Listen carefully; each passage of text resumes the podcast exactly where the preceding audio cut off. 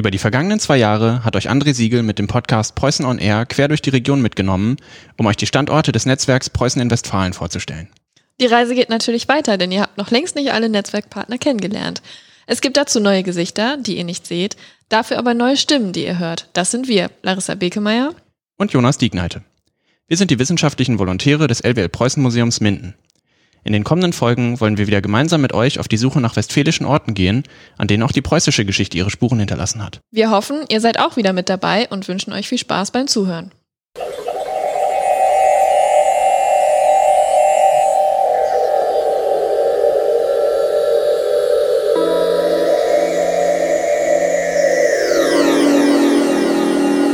Herzlich willkommen zur achten Folge von Preußen on Air, dem Podcast des Netzwerks Preußen in Westfalen.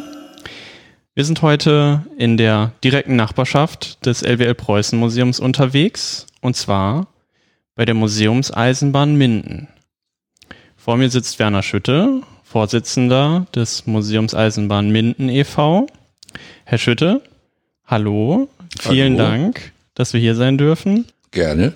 Vielleicht erzählen Sie uns zum Einstieg einfach mal kurz, wo wir hier eigentlich sind und was es hier zu sehen gibt. Ja, wir sind hier im Bahnhof Minden-Oberstadt, der Museumseisenbahn Minden. Dieser Bahnhof Minden-Oberstadt ist sozusagen unser Domizil. Diesem äh, Empfangsgebäude angegliedert ist eine Fahrzeughalle, in der wir seit 1985 unsere Sammlung historischer Eisenbahnfahrzeuge äh, bewahren, auch aufarbeiten und unterhalten. Dieser Bahnhof äh, stammt ursprünglich und gehört ursprünglich zu den Mindener Kreisbahnen.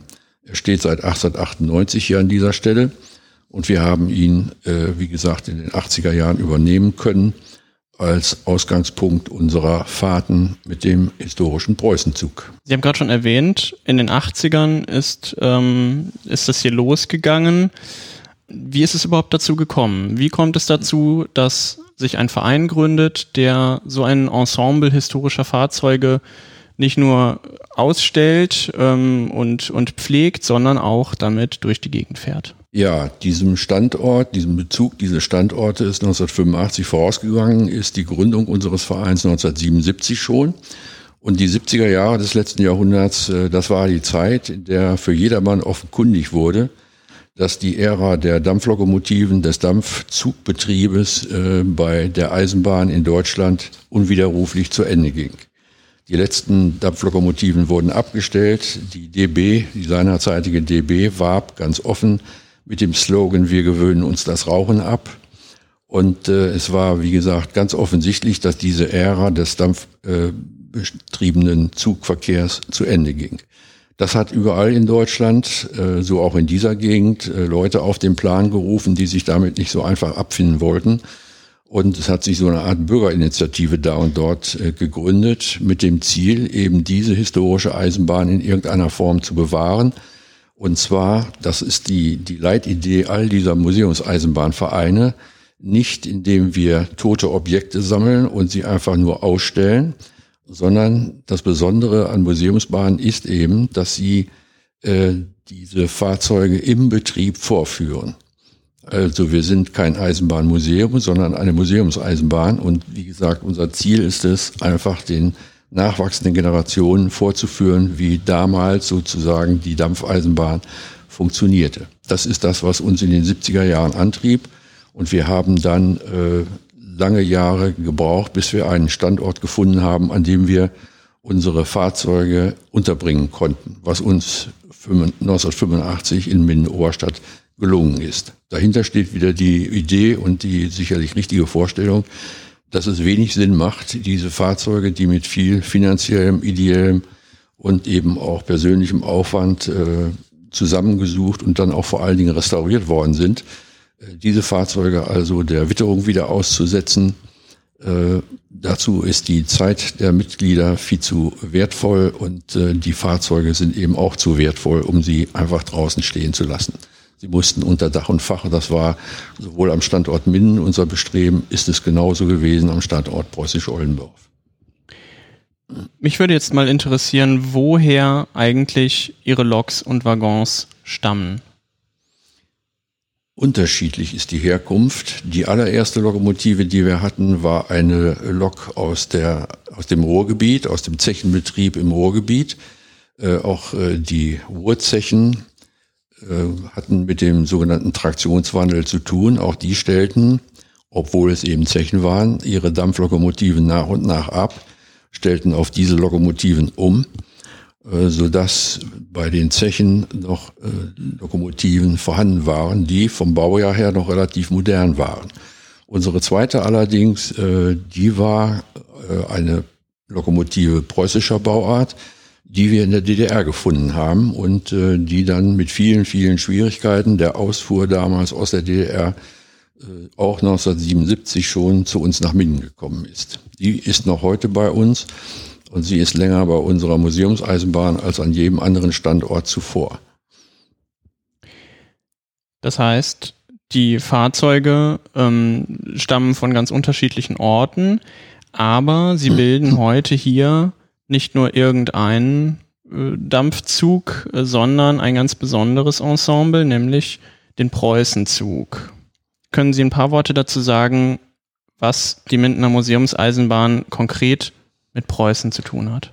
Ja, wir haben äh, nach einer gewissen Sammelphase erkennen müssen und äh, haben das auch gerne gemacht, dass äh, einem solchen Sammlungs, äh, einer solchen Sammlung ein Konzept äh, zugrunde gelegt werden muss. Und da haben wir am Standort Minden naheliegenderweise auf äh, Preußen und seine Geschichte zurückgegriffen.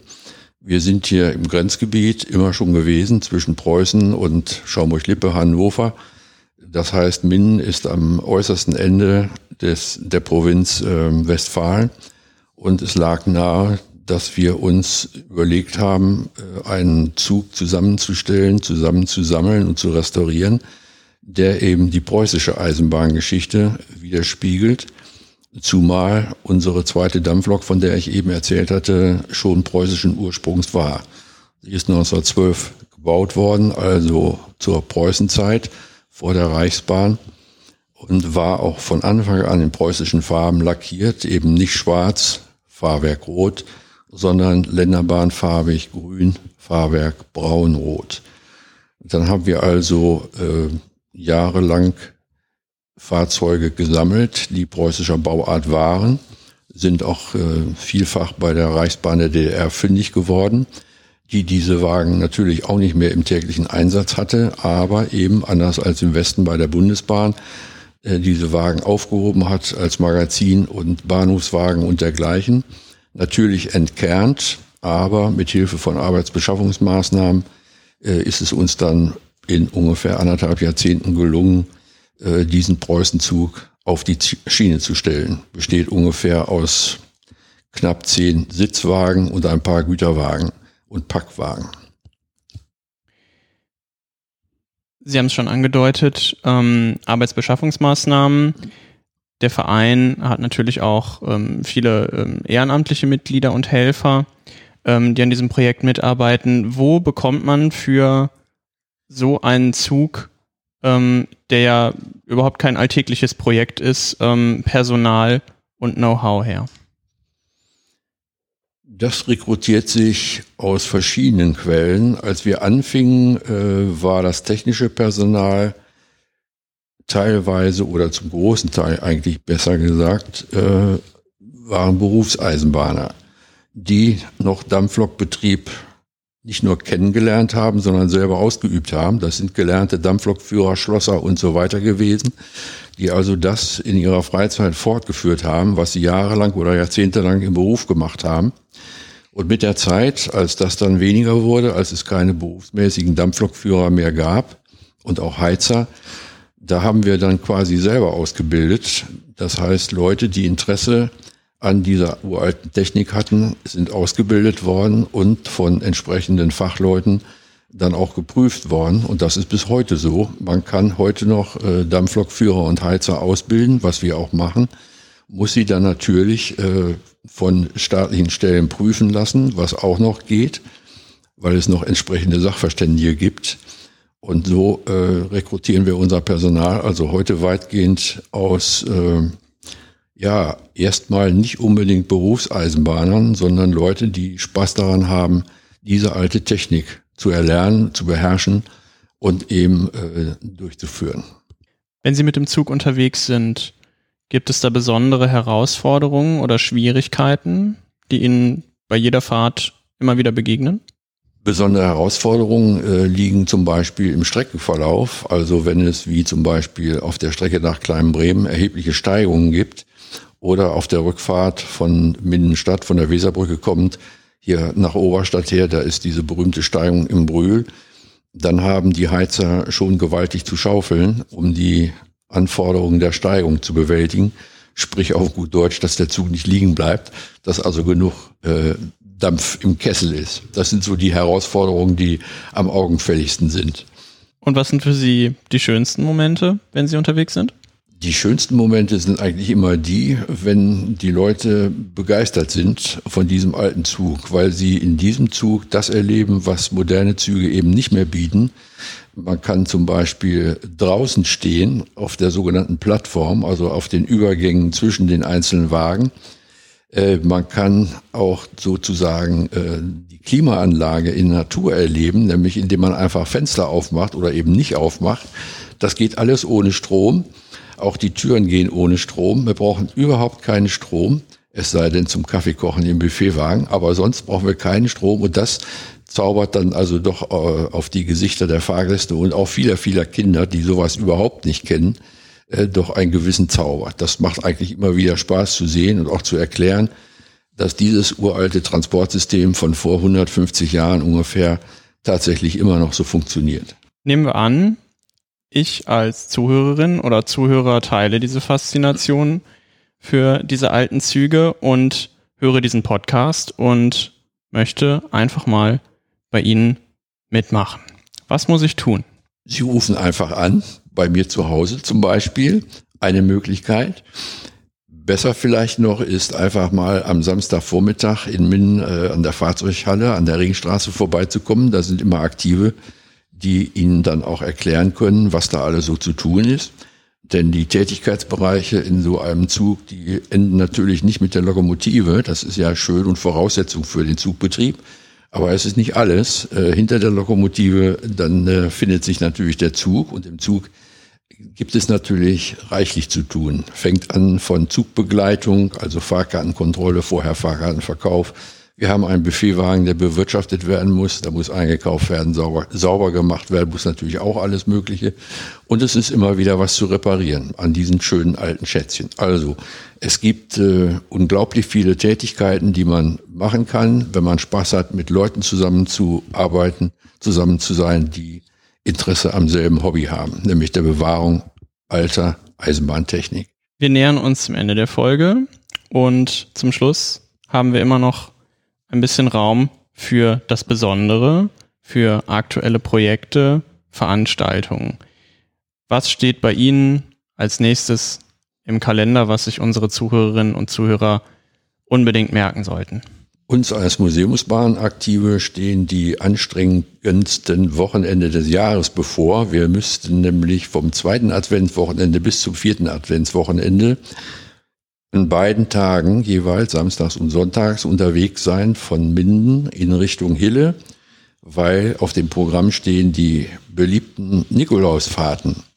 Das heißt, wir fahren los mit Glühwein und Kinderpunsch und unterwegs, so ist der Plan, steigt der Nikolaus zu, wenn er denn rechtzeitig kommt, aber davon gehen wir mal aus. Und dieser Nikolaus, der geht durch den Zug und guckt mal, wie die Kinder so drauf sind. Und wenn er den Eindruck hat, die sind ganz gut drauf und das vergangene Jahr war auch in Ordnung, dann gibt es äh, ein kleines Präsent in Form einer Nikolaustüte und darauf warten die Kinder natürlich schon ganz sehnsüchtig. Manchmal bekommt der Nikolaus auch was vorgesungen oder er kriegt auch ein Bild oder sowas. Ist immer wieder sehr schön. Das ist das, was äh, uns betrieblich jetzt äh, vor der Brust steht, äh, sozusagen. Und wir hoffen sehr, dass wir diese Nikolausfaden mit einer Dampflok durchführen können. Die Aufarbeitung, diese langjährige Aufarbeitung steht unmittelbar vor dem Abschluss. Die Probefahrt hat die Lok erfolgreich absolviert, nicht in Minden, sondern noch bei einer Fachfirma in Sachsen-Anhalt. Wir hoffen, dass die nötigen Papiere nun endlich beigebracht werden können, sodass die Überführung der Maschine nach Minden äh, in Gang gebracht werden kann. Wir hoffen weiter, dass dabei keine Unregelmäßigkeiten auftreten und die Maschine dann unsere Nikolauszüge anstandslos fahren kann. Für die neue Lok wünschen wir Ihnen natürlich, dass alles seinen Gang geht und dass sie bald kommt und wenn die Nikolausfahrten nicht mal nach einer verlockenden Aussicht klingen. Wir bedanken uns ganz herzlich bei Ihnen, dass wir hier sein durften und dass Sie uns Ihren außergewöhnlichen Zug einmal etwas näher vorgestellt haben. Und wir bedanken uns natürlich auch bei unseren Zuhörerinnen und Zuhörern. Bis zum nächsten Mal.